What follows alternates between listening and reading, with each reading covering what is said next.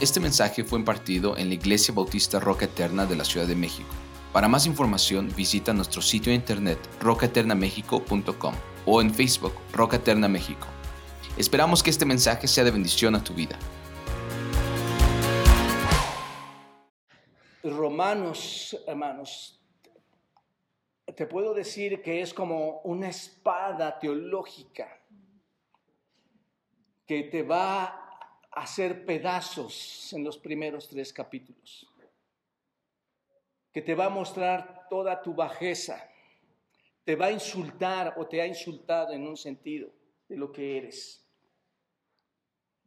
Pero después cuando vemos la gracia del Señor derramada, como nos la expresa Pablo en los versículos en adelante, 4, 5, 6, y luego vemos los grandes privilegios en el, en el capítulo 8 y vemos que hay alguien que quiere ser liberado, que es la creación, y después, como vamos a ver ahora, el hombre también quiere ser liberado. Muy importante aquí, está hablando de ti.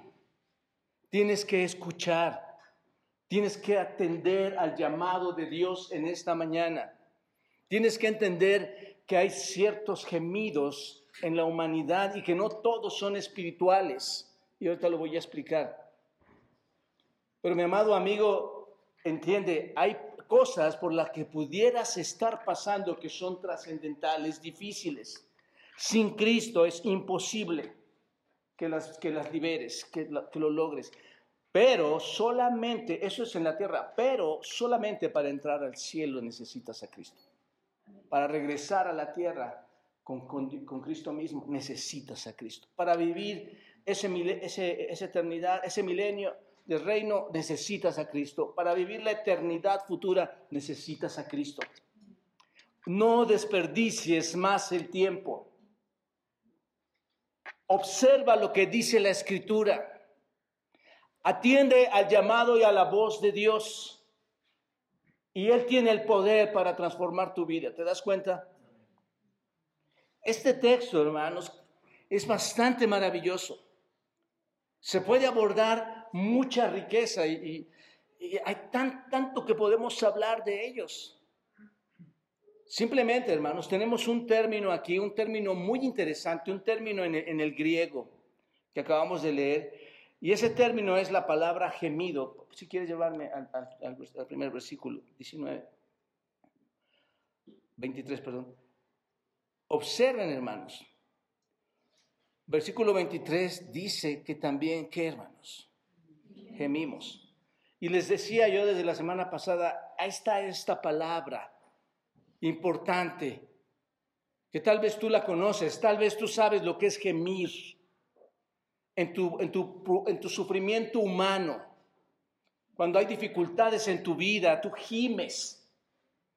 Pero en realidad esto está enfocado hacia otro punto, hermanos. Y vamos a tratar de distinguirlo. Ese término gemir en el griego es estenagmus. Eso es un sustantivo, hermanos, y significa lamentarse, significa quejarse, significa, en tu gemido no has hecho esto. Suspiras. Eso es lo que significa gemir. En el griego, básicamente, y lo podemos definir de esta manera, hermanos, es una circunstancia indeseable en nosotros es algo que no deseas. Es un gemido en el sentido de que quieres ser eh, liberado de tu situación actual, quieres ser liberado de tu dilema actual. Ese gemido debido a la, es un gemido debido a la insatisfacción, debido al sufrimiento, debido al dolor, debido a la necesidad de que desea ser aliviado. La tierra así gime, hermanos. Recuerdan, Pablo lo, ponía como, lo personificaba como una persona, pero este gemido sí debe ser y es real en los hombres, hermanos. Los hombres sí gemimos en ese sentido real. Entonces, en un sentido, ya vimos la semana pasada esto, se usa esta palabra, por ejemplo, vayan todos a Hechos capítulo 7, versículo 34. En el relato de la defensa y muerte de Esteban, ¿recuerdan ustedes? Ahí se usa esta palabra en el versículo 34, donde leemos, ciertamente he visto la aflicción de mi pueblo. Está haciendo esa defensa Esteban y dice, narrando la historia, y dice, ciertamente he visto la aflicción de mi pueblo que está en Egipto y he oído, ¿qué hermanos? Su gemido, he oído su gemido. Es el Señor hablando con Moisés, citando Éxodo capítulo 3 he oído su gemido y he descendido para librarlos. Qué bendición, hermanos, que el Señor un día también descenderá para librarnos de ese gemido. Es la estampa y es el paralelo del pasado cuando bajó a liberar a, Israel de Egipto. Ahora nos liberará de nuestro gemido a nosotros del que hemos estado hablando y lo veremos más puntualmente esta mañana.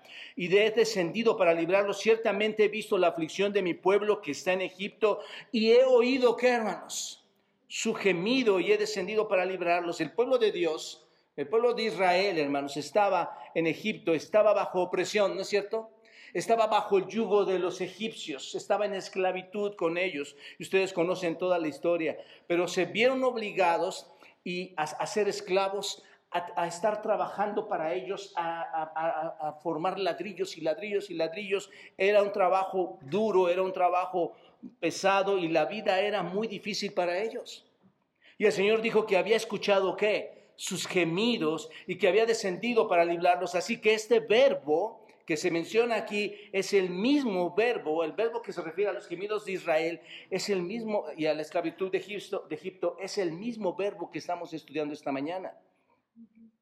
Así es precisamente como se usa esta palabra gemido en el texto que tenemos nosotros. En Romanos 8 vemos gemidos, ¿no es cierto? Los vimos en el 22 con la creación, que quiere un cambio de su condición, la creación quiere un cambio en su naturaleza, la creación. Versículo 23 dice que nosotros gemimos dentro de nosotros mismos, nosotros también queremos ser liberados de las circunstancias en las que estamos hoy en día. Y el versículo 26 nos recuerda que el Espíritu Santo también está intercediendo por nosotros con gemidos profundos para darnos palabras adecuadas, y esto lo vamos a, estudiar la semana que entra, hermanos, pero en todos estos casos hay un descontento por las circunstancias actuales, ¿no es cierto? Por la situación en la que estamos pasando. La creación quiere un cambio, los creyentes quieren un cambio, el Espíritu Santo quiere un cambio. Y esta mañana vamos a continuar estudiando los gemidos de la gloria prometida, que son el gemido de la creación, y que ya la vimos, y hoy vamos a entrar al gemido de los creyentes. El siguiente gemido es el gemido de los creyentes. Versículo 23, y no solo ella, sino que también quienes, hermanos, nosotros mismos que tenemos que las primicias, nosotros también gemimos dentro de nosotros mismos, esperando la adopción. Y muy importante, hermanos, observen la palabra adopción, observen la palabra primicias, son, son clave dentro de este texto. Y, sobre todo esto, la redención de nuestro cuerpo es lo que estamos esperando. Porque en esperanza fuimos salvos, pero la esperanza que se ve no es esperanza porque lo que alguno ve, ¿para qué lo esperas? No tiene sentido. Pero si esperamos lo que no vemos, con paciencia lo vas a esperar, lo vas a guardar. Ahora, aquí se está hablando de creyentes. ¿Están de acuerdo, hermanos? Está hablando de creyentes. Los creyentes también lamentan su condición, esa condición mala defectuosa, esa condición maldita, porque es una maldición, ¿no es cierto? Y digo, y digo que está hablando de creyentes porque dice que nosotros, este, no, solamente, sino que también, no solamente la creación, sino que nosotros mismos, que tenemos que, hermanos. Aquí es clave, quiero, quiero que entendamos esta parte, aquí es clave. Nosotros tenemos las primicias, pero está hablando de creyentes, hermanos. Está hablando de personas que tienen el Espíritu Santo y que producen frutos. ¿Se dan cuenta? La clave espiritual es que si tú nos acompañas esta mañana y escuchas la palabra del Señor, tengas la, la, bendición de Dios de poder discernir si tú perteneces a, a Cristo o no. Esa es la importante.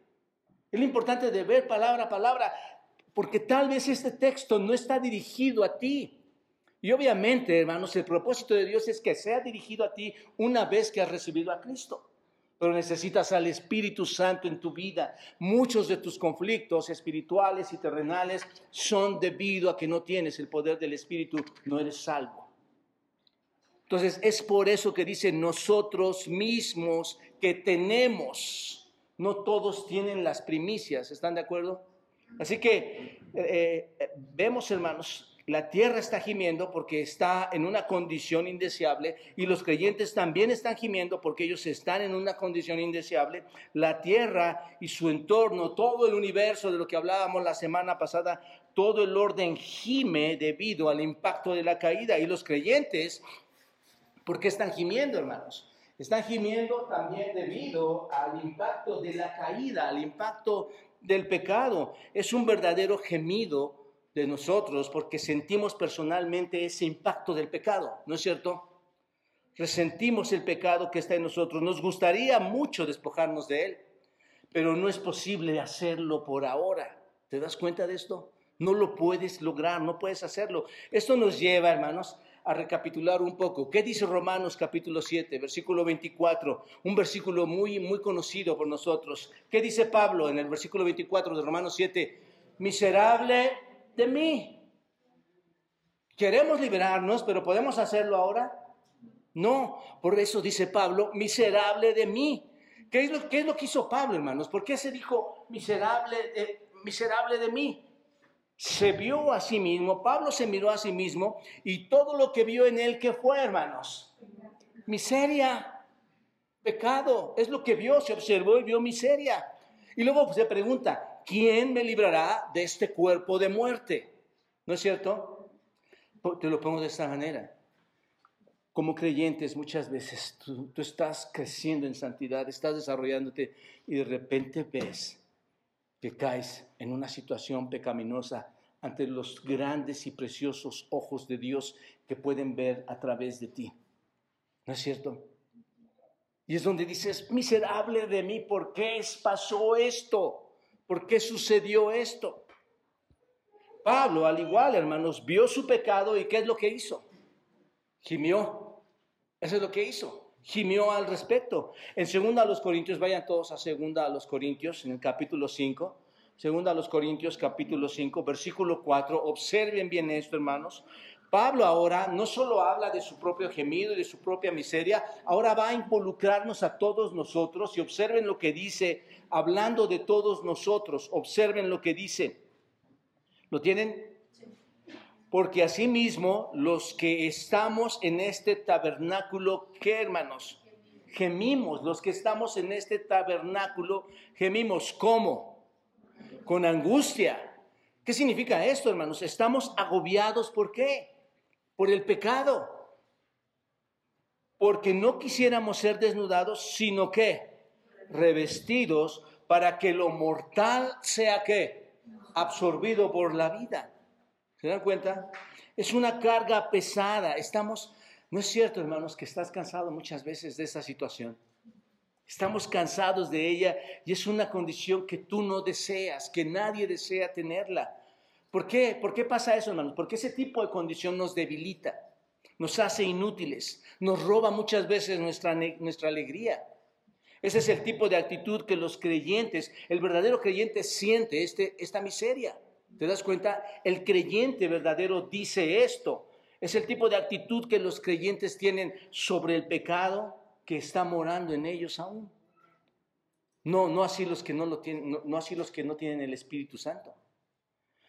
Nos quejamos a nosotros mismos, sentimos este dolor y, y gemimos, hermanos. Eso es lo que está diciendo Pablo aún teniendo las primicias del Espíritu, nosotros gemimos dentro de dónde, hermanos?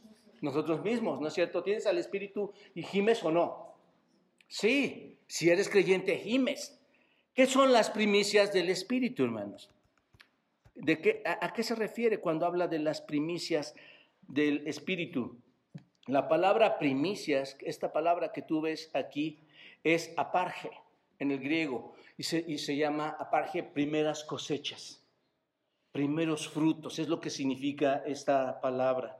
Las palabras primicias, este, o, las primicias, tú las puedes ver en un ejemplo como en el agricultor. El agricultor, eh, las primicias era el resultado de la cosecha del cultivo cuyo fruto había madurado primero. Cosecha y da un primer fruto. Esa primera etapa de la cosecha era una anticipación a, su vez de la promesa de que iba a venir mucho más fruto. Ese primer fruto es una anticipación del fruto que va a venir, ¿no es cierto? Y te lo pongo en este, en este punto. Cuando tú tienes al Espíritu Santo, es la primera de las cosas, de las primeras cosas que suceden en tu vida. Díganme ustedes si la salvación ya ha concluido para todos en su totalidad. ¿Cuántas cosas nos esperan en el futuro, hermanos? Muchísimas. Todavía no hemos pasado por muchas cosas que se nos ha prometido. Apenas estamos en las primicias. ¿Te das cuenta? Eso es lo que está diciendo Pablo. Es, en forma semejante Dios, el Espíritu Santo que mora en nosotros, que mora en nosotros como creyentes, es una anticipación, por decirlo así, de las abundantes riquezas que vamos a gozar y que incluyen vivir en la presencia de Dios para siempre, hermanos. ¿Se dan cuenta? ¿Esto ya, ya ha sucedido? No. El Espíritu Santo es entonces primicias de la obra divina de salvación y de la nueva creación de nosotros como creyentes. ¿Se dan cuenta? Esas son las primicias. Ahora bien, si tenemos los primeros frutos del Espíritu, tenemos la garantía del Espíritu, ¿no es cierto? El Espíritu nos hace, eh, dice Efesios capítulo 1, que en versículo 13, que el Espíritu ha venido a nosotros y hemos sido sellados en Él. Tenemos la, la presencia del Espíritu Santo y creo que eso es lo que nos hace gemir. Si tú no tuvieras al Espíritu Santo, estoy seguro que no gemirías. Tú gimes porque tienes al Espíritu Santo en tu vida. El Espíritu Santo está en nuestra vida. Es por eso que gemimos, porque estaríamos solo en pecado y solo en pecado si no tuviéramos al Espíritu Santo. ¿De qué vas a gemir si el pecado es tan deleitoso? ¿no es cierto? Es el poder y la presencia del Espíritu de Dios en nuestras vidas transformadas lo que nos da esos anhelos, esos deseos santos, los cuales están debilitados en un sentido por la presencia del pecado y es por eso que gemimos, hermanos. Los, los incrédulos no gimen. Entendamos eso. Los incrédulos no gimen y no, no, no te confundas en esto. Pues si tú dices, tengo dolor, y ahorita lo explico un poquito más, pero tú puedes decir, bueno, yo sí tengo dolor y yo gimo. Pero hermanos, cuando tú tienes pecado como sin tener a Cristo y estás gimiendo, es por el dolor de tu pecado que te trae consecuencias extremas. Eso es otro tipo de gemir. Es un dolor que te trae la consecuencia de, de tener una vida así, de vivir una vida así. Entonces, ¿por qué, hermanos? Los incrédulos entonces no gimen, simplemente se la pasan bien, aparentemente, ¿no es cierto? Aparentemente se la pasan buenísimo, se la pasan en grande. Esa es la, esa es la realidad. Pueden gemir, pero por la consecuencia, insisto, hermanos, de su pecado. ¿No es cierto? Alguien que hace algo mal va a traer consecuencias, hermanos. se va a arrepentir de haber perdido a su esposa por haberle engañado o a su esposo por haberlo engañado. Se va a arrepentir de, de haber abandonado todo lo que tenía en su familia, dejándolo por cualquier cosa. Eso sí es un gemir, pero diferente. Eso es muy diferente. ¿Me explico, hermanos, en esto? Viven para satisfacer sus lujurias. Ese es el asunto. Pero nosotros, teniendo las primicias del Espíritu que vemos aquí, nos encontramos gimiendo dentro, dice Pablo, dentro de nosotros mismos, porque ahora, hermano, cuando, cuando el Espíritu llega a ti, ahora hay un conflicto, ¿no es cierto? Ahora hay un conflicto. Tu hombre interior dice, esto, esto no es así, las cosas son diferentes, yo soy una nueva criatura y hay un conflicto. Ahora, ¿por qué estamos gimiendo? Los creyentes, ¿por qué estamos gimiendo? Porque estamos esperando, según Pablo, y yo estoy total y plenamente convencido de esto, estamos esperando ansiosamente nuestra adopción como hijos. Estamos esperando esa adopción. Y tú vas a decir, pero pastor, usted ya nos dijo que ya éramos adoptados. ¿Están de acuerdo que vimos que ya, hemos sido adoptados anteriormente? aunque ya fuimos adoptados legalmente, piénsalo de esta manera. Tú adoptas a alguien y no es tuyo, tal vez legalmente, moralmente ya es tuyo porque firmaste documentos y adoptaste. Pero cuando es tuyo, cuando, cuando eres verdaderamente adoptado? Cuando te toman después de ese trámite y te llevan y tienes cosas de ese hogar, cosas de todos los privilegios, cosas de toda esa herencia, ¿no es cierto? Les pregunto, hermanos, ¿Ya terminó nuestra adopción? No, por eso dice Pablo, que eh, aunque ya fuimos adoptados legalmente, como lo vimos ya anteriormente en el versículo 14 al 16, nuestra adopción aún no está completa, hermanos. Todavía no somos, entendamos esto, todavía no somos hijos de Dios plenamente manifestados, ¿verdad? Como dice la Escritura, todavía no hemos sido revelados abiertamente como los hijos de Dios y no lo seremos hasta cuándo, hermanos, hasta cuando se manifieste la, la manifestación gloriosa o la gloriosa liberación de los hijos de Dios, hasta ese momento. Y eso no ha sucedido, ¿verdad? ¿O alguien ya ha sido glorificado en este tiempo? No. Todavía no hemos sido conformados a la imagen de quién, hermanos? De nuestro Señor Jesucristo. ¿Se acuerdan de que les decía? Clave, primera de Juan clave, capítulo 3, versículo 2 y desde el 1. Observen, recuerden lo que dice este pasaje. Mirad cuál amor nos ha dado el Padre para que seamos llamados qué? Hijos de Dios. Por esto el mundo no nos conoce, les explicaba. Nos podemos caminar por cualquier lado y no te conocen. No te conocen, no saben quién eres, no sabes en qué te vas a transformar. Amados, versículo 2, ahora somos hijos de Dios y observen aquí otra vez lo que estoy explicando y lo que Pablo dice bajo la guía del Espíritu. Aunque, hermanos, aún no se ha manifestado lo que hemos de ser, aún no se ha manifestado. Pero sabemos que cuando Él se manifieste, cuando Cristo se manifieste, vamos a ser semejantes a Él porque le veremos tal como Él es.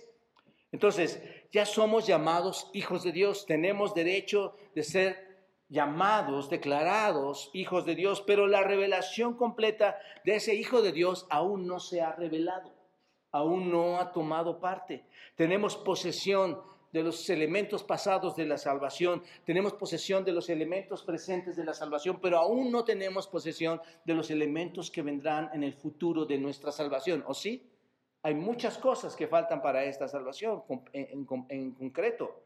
Por esa razón, Romanos 13, lo vamos a estudiar después, pero observen lo que dice Romanos 13 en el versículo 11. Esa es la razón de lo que les estoy diciendo, hermanos. Versículo 11 dice en Romanos 13, y esto, conociendo el tiempo, que ya es hora de levantarnos del sueño, porque ahora, ¿qué, hermanos? Ahora, ¿qué está sucediendo? Está más cerca de nosotros nuestra qué? salvación. ¿Están de acuerdo? No estoy diciendo que no somos salvos, entendamos esto, ni Pablo está diciendo esto en Romanos. Pero ahora está más cerca nuestra salvación que cuando qué? Creímos. Todo el beneficio y elemento futuro todavía no está, pero está muy cerca. Esperamos la adopción final cuando seamos completamente revelados ante este mundo, ante este mundo entero como hijos de Dios. ¿Se dan cuenta? ¿Y qué implica todo esto, hermanos? al final del versículo 23, y aquí está la clave de todo este, de todo este pasaje, hermanos. Clave, el final de este versículo 23, observen. ¿Implica qué, hermanos? La redención de qué, hermanos? Ahí está, la redención de nuestro cuerpo. Esta es una declaración sumamente importante aquí y, va a liberar, va a despejar todo tipo de cosas doctrinales para nosotros. Esto es clave, hermanos, porque nos hace entender mucho más allá todo esto. Estamos esperando no la redención de nuestras almas. Ese es el punto, hermanos. Esto ya se hizo en, el momento que creímos en Cristo. Lo que estamos esperando es la redención de qué, hermanos? De nuestro cuerpo. ¿Eso ya se ha logrado? No, aún está. Por eso tú y yo somos tan complicados. Por eso tú y yo de repente resaltan nuestras diferencias. Por eso tú y yo a veces llegamos a la, a la cosa donde no dejamos que el Espíritu gobierne y nos acusamos y nos rechazamos. ¿Te das cuenta? necesitamos que ese cuerpo sea transformado. ¿Están de acuerdo, hermanos? Ahora tenemos las primicias del Espíritu. ¿Entienden esto ahora, hermanos? ¿Comprendemos esto? Ahora tenemos las primicias del Espíritu, primicias que significan el depósito, la garantía inicial de que todo va a suceder. Ahí está garantizado. El Espíritu ha tomado residencia en ti, ha morado, está morando en ti y nos ha prometido una gloria futura. ¿Te das cuenta? Nos convertimos en nuevas creaciones, pero todavía estamos encerrados en dónde, hermanos. Somos una nueva creación. Esto, me, maravilla, hermanos, porque es, por eso pienso que Romanos 8 es tan complicado en un sentido. Tú te ves normal, tú te ves natural, sobre todo si eres incrédulo. Pero como creyente tú no, es algo impresionante. Hay algo dentro de mí, mi alma, mi ser, no es la misma. Y yo doy gracias a Dios, hermanos. Ayer veía los matrimonios y muchos de ellos su alma interior podía manifestar el anhelo y el dolor y, la, y el gozo de poder ser un verdadero creyente, de querer llevar un verdadero matrimonio. Porque ese hombre interior está gimiendo de querer hacerlo, de querer ser liberado. Es una declaración muy importante, este, este versículo 23 al final, la redención de nuestro cuerpo. Es lo que tanto has anhelado toda la vida, es la redención de tu cuerpo. Desde nuestra salvación somos, ¿qué hermanos? Dice el Señor, nuevas criaturas. En el alma, en el hombre interior, es, es todo nuevo, todo ha cambiado. Primera los Corintios 5, 17 dice esto. Vayan todos, hermanos. Primera los Corintios dice esto. Y todos lo sabemos de memoria. De modo que si alguno está en Cristo, ¿qué, hermanos? Nueva criatura es. Las cosas viejas pasaron. He aquí son todas hechas nuevas. Nos hemos convertido en participantes de la naturaleza divina. Somos nuevas criaturas. Nos hemos convertido en criaturas para la gloria de Dios, para la gloria eterna. La justicia de Cristo nos ha sido imputada a cada uno en la cruz y así somos aptos para llegar a su presencia. ¿Están de acuerdo, hermanos? Pero todavía no estamos en esa esclavitud en este cuerpo y el verdadero yo no puede expresar lo que realmente quieres expresar. ¿Quieres expresar, expresar algo como, como verdadero creyente? ¿No es cierto? ¿Y quién te lo impide? Tu carne. Tu carne te impide expresar esa naturaleza nueva que tienes ahí dentro, ¿no es cierto? Todavía no hemos sido revelados y estamos luchando contra esto, contra esta prisión. ¿No, es cierto que se convierte en una prisión nuestra carne, hermanos? Que es, que es fea, es, es una carne fea, es una prisión en la que estamos y que llamamos en un sentido, o, o realmente así se llama, carne humana. Estamos encarcelados en esta carne humana, es nuestra natural, es nuestra mortalidad corrupta, es nuestra carne propensa a las enfermedades, ¿no es cierto? ¿No ves cómo se descompone tu carne? ¿No ves cómo se enferma tu cuerpo? Esa carne llena de pecado, propensa al pecado, propensa a morir, porque vamos a morir precisamente por eso. ¿Te das cuenta? Así que todo lo que estamos esperando es un nuevo cuerpo, para que podamos manifestar plenamente todo lo que somos, todo lo que Dios nos ha diseñado ser, para, nos ha diseñado para ser. ¿Entendemos esto hasta aquí, hermanos? Ok pero no podemos hacerlo por ahora. Eso es clave. No podemos cambiarlo. Y estoy seguro de que por eso el mundo nos critica de, de, esa manera. Y les explico por qué digo esto, hermanos. La mayor crítica del mundo para ti o para mí como creyente es, mira, te llamas creyente y mira lo que haces. ¿Has oído eso? Te dices ser creyente y mira lo que haces. Digo, no todos los que dicen ser creyentes deben absorber esta frase porque hay supuestos creyentes que sí manifiestan su carne y su, y su alma no, no convertida con, sus, con su verdadera maldad. Pero a muchos creyentes, hermanos, el mundo te señala y te dice, dices que eres creyente y mira lo que haces. ¿Por qué? ¿Qué es lo que pasa, hermanos? ¿No es cierto? Entre propios creyentes nos acusan o, sea, o nos acusamos. ¿Qué es lo que pasa? ¿Quién, qué es, por, qué pasa esto? ¿Por qué te llaman cristiano y, luego ven que haces una cosa que lo hiciste mal y te dicen, mira, ese tipo de cristiano. ¿Por qué pasa esto? Porque somos nosotros mismos tropezando con nuestra propia carne. Nosotros mismos tropezamos con nuestra carne. Nos hace hacer cosas que no deberíamos hacer.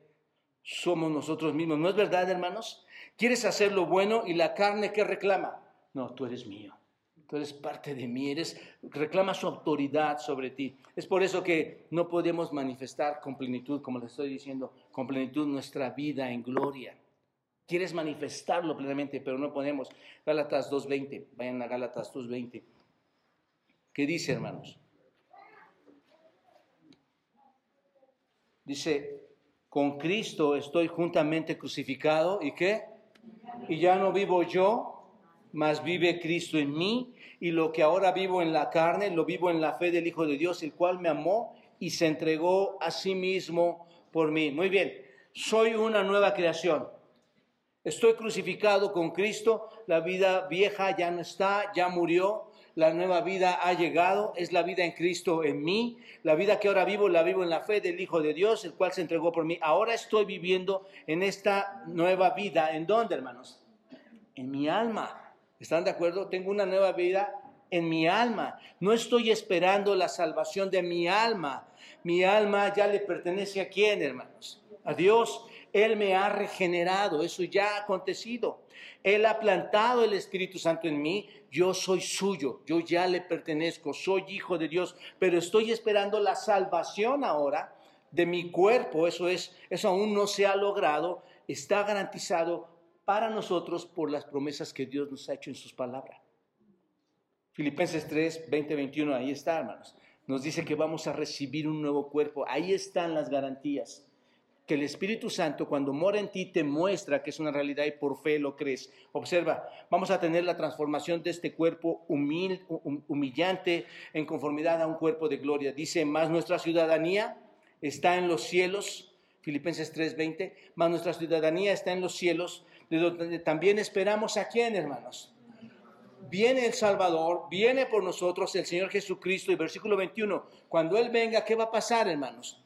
el cual transformará el cuerpo de la humillación nuestra para que sea semejante al cuerpo de la gloria suya. Entonces, no es extrañar o no te debe extrañar lo que dice el versículo 23.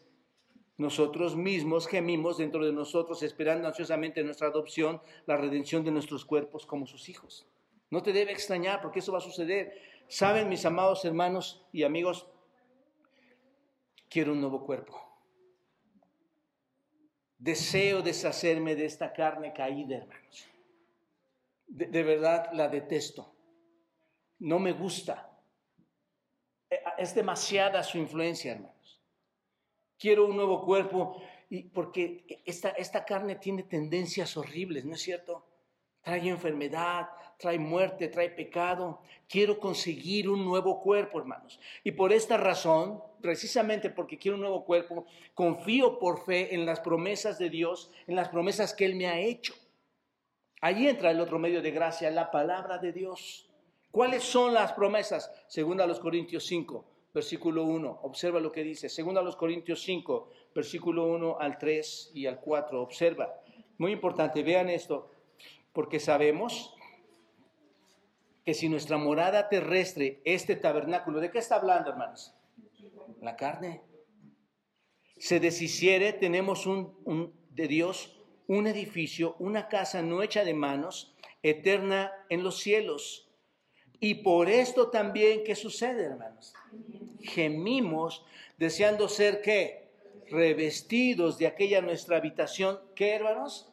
Celestial, pues así seremos hallados vestidos y no desnudos. Luego escucha lo que dice, observa, porque asimismo los que estamos en este tabernáculo, ¿qué pasa, hermanos? Gemimos como. Ahí está el paralelo de Romanos 8, ¿se dan cuenta? Gemimos con angustia, ¿por qué? Porque no quisiéramos ser desnudados, sino que revestidos, por lo cual lo mortal, para, que lo mortal sea absorbido por la vida. A ver, hermanos, nada más una pregunta. ¿Qué es lo que desea el creyente? ¿Qué es lo que desea el creyente? Ser revestido. Pero parece, hermanos, que hay una confusión grande en la iglesia. El creyente probablemente ni siquiera está pensando en esto.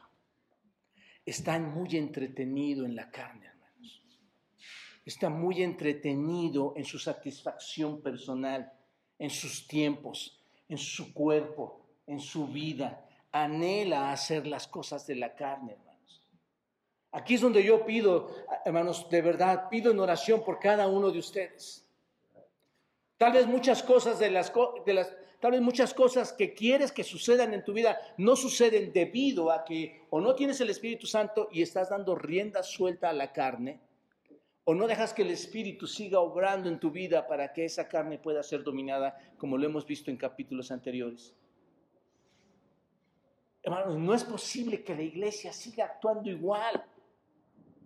No se trata de ningún otro elemento que pueda cambiar tu vida. Se trata de que el Espíritu more en ti y que tú gimas que tengas el deseo no de, no de hacer de este cuerpo lo más grande, sino que tengas el deseo de deshacerte de este cuerpo, porque este cuerpo no te está llevando absolutamente nada, sino a ofender a Dios.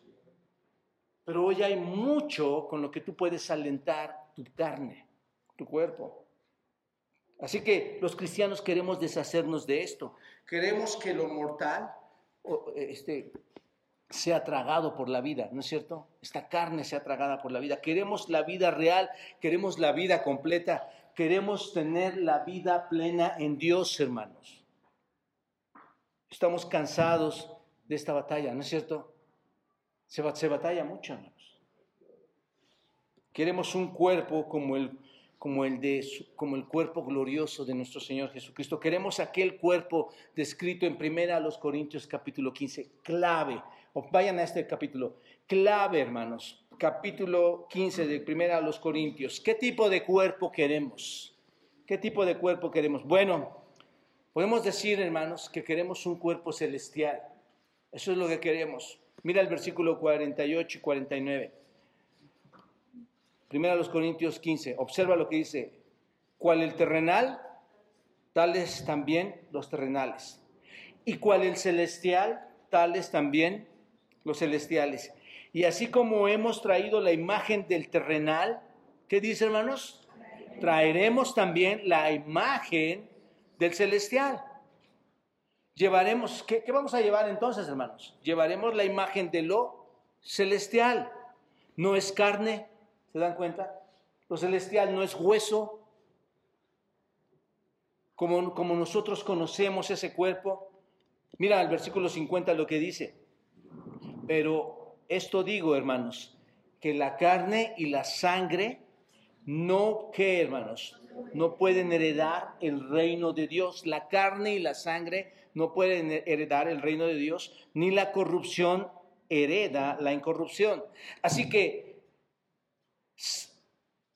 tiene que ser un cuerpo celestial, hermanos, según este texto, ¿no es cierto? Un, cuerpo celestial que sea imperecedero, inmortal, no de carne y no de huesos. ¿Se dan cuenta de esto? Tiene que ser así. Mira los versículos 52 y 53 de 1 Corintios 15. Observa. En un momento, en un abrir y cerrar los ojos, a la final trompeta, porque se trocará la trompeta y los muertos serán resucitados como hermanos, incorruptibles, y nosotros seremos transformados, porque es necesario que esto que corruptible se vista de qué? De incorrupción y esto mortal se vista de qué? De inmortalidad. El único cambio que te queda por suceder es esa redención del cuerpo, hermanos. Un cuerpo celestial, ¿te das cuenta? Es lo que nos falta. Ninguno de ustedes ha pasado por ahí hasta que Cristo venga. ¿No es cierto? Y este cuerpo perecedero, según el texto, debe vestirse de lo imperecedero y lo mortal, ¿de qué se debe vestir? De inmortalidad. Y esto que menciona a continuación es lo más glorioso que encontramos dentro de las escrituras. Observa el versículo 54. Y cuando esto corruptible se haya vestido de incorrupción y esto mortal se haya vestido de inmortalidad, entonces se cumplirá la palabra escrita. Hasta entonces no se ha cumplido, hermanos. Pero cuando lo, mortal se vista de inmortalidad y lo corruptible se vista de incorrupción, entonces se va a cumplir, ¿qué, hermanos? toda la palabra. ¿Qué, se va a cumplir la palabra escrita? ¿Y qué se cumple, hermanos? Sorbida es la muerte en victoria. Y ahí es donde debemos arrodillarnos y darle gracias a Dios por lo que está haciendo en nuestras vidas, hermanos. Vas a ser transformado. Tu vida va a cambiar plenamente. Dejarás de gemir porque ya no estará más ese cuerpo corrupto en, tu, en ti, encapsulando tu alma. ¿Te das cuenta? Por eso Pablo dice, ¿dónde está, o oh muerte, tu aguijón? ¿Dónde está, hermanos? Eso no lo logró Satanás, eso no, lo logró ninguna parte de, eh, elementos que acompañan a Satanás, sus huestes de maldad, no lo lograron, hermanos. Amigo, yo te animo a que recibas a Cristo, a que tu vida cambie realmente. Ese es el asunto en donde debes pensar, en donde debes ser transformado, porque estas promesas también pueden ser y son para ti. ¿Dónde está, o muerte, tu aguijón? ¿Dónde, oh sepulcro, tu victoria? Es ese, mis amados hermanos, ese es el día de la redención. ¿Se dan cuenta? Ahí se va a cumplir todo. Es el fin de nuestros cuerpos de carne. Ahí está, escrito en la escritura. Ahí llega el fin. Ese es el punto final. Así que ninguno de nosotros está totalmente redimido todavía, ¿no es cierto? ¿Nos damos cuenta de esto? Y eso te debe de llevar a pensar en tu conducta, en tu comportamiento te debe de llevar a pensar en que mientras estés en esta tierra, dejes de ofender a tu esposa, a tu esposo, dejes de hacer maldad, dejes de, dejes de hacer todo lo que la carne te está invitando a hacer. Debes de, debes de dejar de pensar en no ir a la iglesia, en no orar, en no abrir la palabra. Eso es lo que la carne te quiere llevar. ¿Te das cuenta? Estos textos abren nuestros ojos para ver nuestra condición real. Aún no hemos sido redimidos, somos salvos, tenemos el poder en el Espíritu para cambiar. Pero que estés consciente, aún no ha llegado ese tiempo final. Y luego observa el versículo 24, hermano, de nuestro texto, Romanos 8. Resume todo este gemido, observen, porque en esperanza fuimos salvos, pero la esperanza que se ve no es esperanza, porque lo que uno ve, ¿por qué lo esperamos?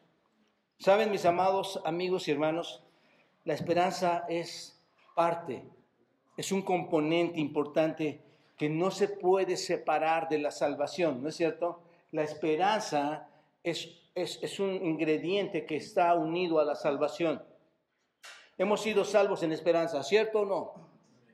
La esperanza de la gloria, no somos ahora todo lo que deberíamos de ser y no, es no hemos recibido ahora todo lo que deberíamos obtener. ¿Están de acuerdo? La esperanza, dice este texto, no es esperanza si se logra ver. Porque, ¿qué, ¿de qué vale esperar lo que ves? Si lo ves, no lo esperas. Si está ahí, no es algo que esperas. La salvación está en la esperanza, hermanos en lo que no ves. ¿Te das cuenta? Todavía no hemos entrado en la plenitud de nuestra salvación. Este no es el final. Esto es solo una pequeña parte de la gloria, hermanos. Porque hay mucho más para nosotros. Hay mucho por delante de nosotros. Pero es esperanza, en esperanza lo estamos. Y Satanás quiere constantemente romper esa esperanza en ti. Por eso hay tantas personas que dicen, que dicen ser creyentes, no lo son, llegan, te preguntan, pero ¿qué está pasando? Porque ya el enemigo ha, taladrado, ha martillado demasiado tu cerebro. Y dice, esto no es real. Y en el creyente muchas veces llega la confusión. ¿Pero cuándo? ¿Cómo? Mira, Primera Tesalonicenses 5, 8. Te explico un poco esto. Primera Tesalonicenses 5, versículo 8 dice, pero nosotros, que somos del día, ¿están de acuerdo hermanos? Seamos que, hermanos, sobrios, habiéndonos vestidos con la coraza de la fe y de amor y con la que, hermanos, con la esperanza de la salvación como qué, como yelmo, ¿no es cierto? Yelmo, hermanos, significa casco, es una protección para tu cabeza, ese es el sentido griego. El yelmo de la salvación que nos protege de los golpes de Satanás, hermanos. Es llamado aquí en Tesalonicenses 5.8 el yelmo de la esperanza de la salvación. Porque era Satanás, ¿qué hace, hermanos? Está golpeando, está martillando, quiere, quiere cortar, tratando de hacernos dudar de las promesas de Dios. No quiere que lo entendamos. Es una esperanza real, hermanos. No es una esperanza fantasiosa. Esto va a suceder. Y es por eso que Tito 2, versículo 13 dice, aguardando la esperanza bienaventurada y la manifestación gloriosa de nuestro gran Dios y Salvador Jesucristo. ¿Qué estamos esperando, hermanos? ¿Qué estamos aguardando? Si es que eres creyente, ¿qué estás aguardando? ¿Cuál es tu esperanza? La venida de Cristo. La venida de Cristo. Vivimos en la esperanza. Uno de los componentes de la salvación entonces es la esperanza de lo que Dios tiene preparado para ti y para mí en el futuro. No lo hemos visto. Si lo viéramos, dice Pablo, entonces, ¿qué sería, hermanos? No sería esperanza. Pero que está, esto es precioso, hermanos. ¿A quién estamos esperando? ¿Lo ves? pero, pero por fe estás ahí. Esto es precioso, hermano. Por eso es tan profundo, es tan profundo. Esperas a Cristo a quien no has visto. Qué miserables seríamos nosotros, ¿no? Si esto no fuera real. Pero hermanos, las primicias del fruto, del Espíritu que está en nosotros ya se dieron. Estoy convencido que Dios ha cambiado mi vida. Por lo tanto, estoy convencido que si lo ha hecho y no lo vi, porque no lo vi, no vi cuando el Espíritu entró en mí, era por fe que lo recibí. Ahora estoy convencido, hermanos, que así como sucedió esa primera etapa en mi vida, así va a venir el futuro. Voy a ver a Cristo, hermanos. Él me lo ha prometido. Tito dice que aguardemos con la esperanza, que aguardemos la manifestación gloriosa. Y eso no lo haces en tu casa. No lo haces aprovechando tu propio tiempo y satisfaciendo tu propia carne. ¿Se acuerdan, tesalonicenses? Ellos aguardaban la venida de Cristo. La iglesia en Tesalónica aguardaba la venida de Cristo. Qué bendición tenerte esta mañana en la iglesia que estés aprendiendo, que estemos creciendo, que sepamos que la iglesia debe esperar desde nuestras casas, desde nuestros trabajos, desde, nuestros, nuestras sillas en la escuela, desde nuestros negocios, estar esperando a quién, hermanos? A Cristo. Mi conducta debe ser diferente, mi pensar debe ser diferente, la iglesia representa a Cristo en la tierra, debe ser diferente. Los demás no saben quién eres tú, no saben que vas a ser transformado, pero esto va a suceder. Lo, lo que no ves es real. No lo hemos visto, si lo viéramos no sería esperanza. Y el versículo 25 dice esto, hermanos. Pero si esperamos lo que vemos, con paciencia, ¿qué, hermanos? Lo aguardamos. Cuando realmente esperas algo que no tienes, ¿qué haces? Perseveras, ¿no es cierto? Este, hablaba con una chica, una hermana ayer, y le hacía ver, ¿cómo puedes ver lo que, lo que no has visto? ¿Cómo puedes estar preocupada por lo que no has visto? ¿No es cierto? Trabaja, trabaja en ese tiempo, trabaja en este momento. No lo ves, pero si lo esperas y sabes que va a suceder, lo vas a lograr. La salvación es así. No lo ves, pero trabaja en ello. Espera con paciencia porque va a suceder. Amados hermanos, hay un elemento invisible en la salvación. ¿Se dan cuenta de esto? Y realmente es el gran elemento que complementa la salvación. ¿Y cuál es? La glorificación de nuestros cuerpos. Eso va a suceder. Nuestros cuerpos serán glorificados. No es una ilusión, no es algo que, que, se, que se convierte en especulación va a suceder, es una garantía que se nos ha dado en el Espíritu. Es una esperanza absoluta basada en la palabra de un Dios que vive, un Dios que es real. Tenemos que estar firmes, muy seguros de lo que el Señor dice y promete. Y si Él dice que si Él comenzó la, la, buena obra, la va a perfeccionar hasta el día de Jesucristo, entonces lo creo, entonces debo esperarlo. Él va a culminar con mi obra, con su obra en mí. Él va a terminar su diseño en mí. Él me lo prometió, no me puede abandonar, no me va a dejar solo. Estoy batallando en mi vida, pero no me va a dejar solo. Voy a terminar porque Él me lo prometió, hermanos. Nadie nos vamos a doblegar ante las circunstancias de la vida. Él ya me lo prometió y sigue trabajando hoy en día en mi cuerpo. Debemos esperarlo. Estamos seguros de lo que el Señor comenzó, lo va a complementar. Vivimos en la esperanza, vivimos en esperanza, gemimos hasta la redención de nuestros cuerpos. Esa es nuestra peregrinación, ¿no es cierto? Gemimos hasta la gloria futura, hermanos, hasta que lleguemos ahí. Termino aquí, hermanos. Todo lo que necesitamos saber es que Dios el Padre, Dios el Hijo y Dios el Espíritu Santo están garantizando que seremos glorificados algún día, ¿no es cierto? Que ese plan un día va a llegar a su fin, un día va a llegar a su término. Si no tienes al Espíritu Santo, y gimes, no es por tu esperanza de gloria. Escucha bien esto. Si no tienes al Espíritu Santo y sufres en esta vida por, por todo lo que tu pecado te ha llevado, por todo el dolor que el pecado con el que te trata, ¿no es cierto? Y estás gimiendo por eso, es porque ese pecado está destruyendo tu vida. Pero si gimes porque tienes al Espíritu Santo y dejas de practicar el pecado y aún sientes ese dolor de ser liberado, es porque sabes que ofendes a Dios con lo que haces. Es porque sabes que no estás cumpliendo muchas de sus promesas y quieres hacer, no estás, no estás gimiendo porque fuiste un adúltero, un fornicario, un ladrón, un mentiroso. Estás sufriendo porque tu carne sigue queriendo influir en tu vida. ¿A qué quiero llegar? Necesitas al Espíritu Santo. Tú no llegaste hoy por casualidad aquí.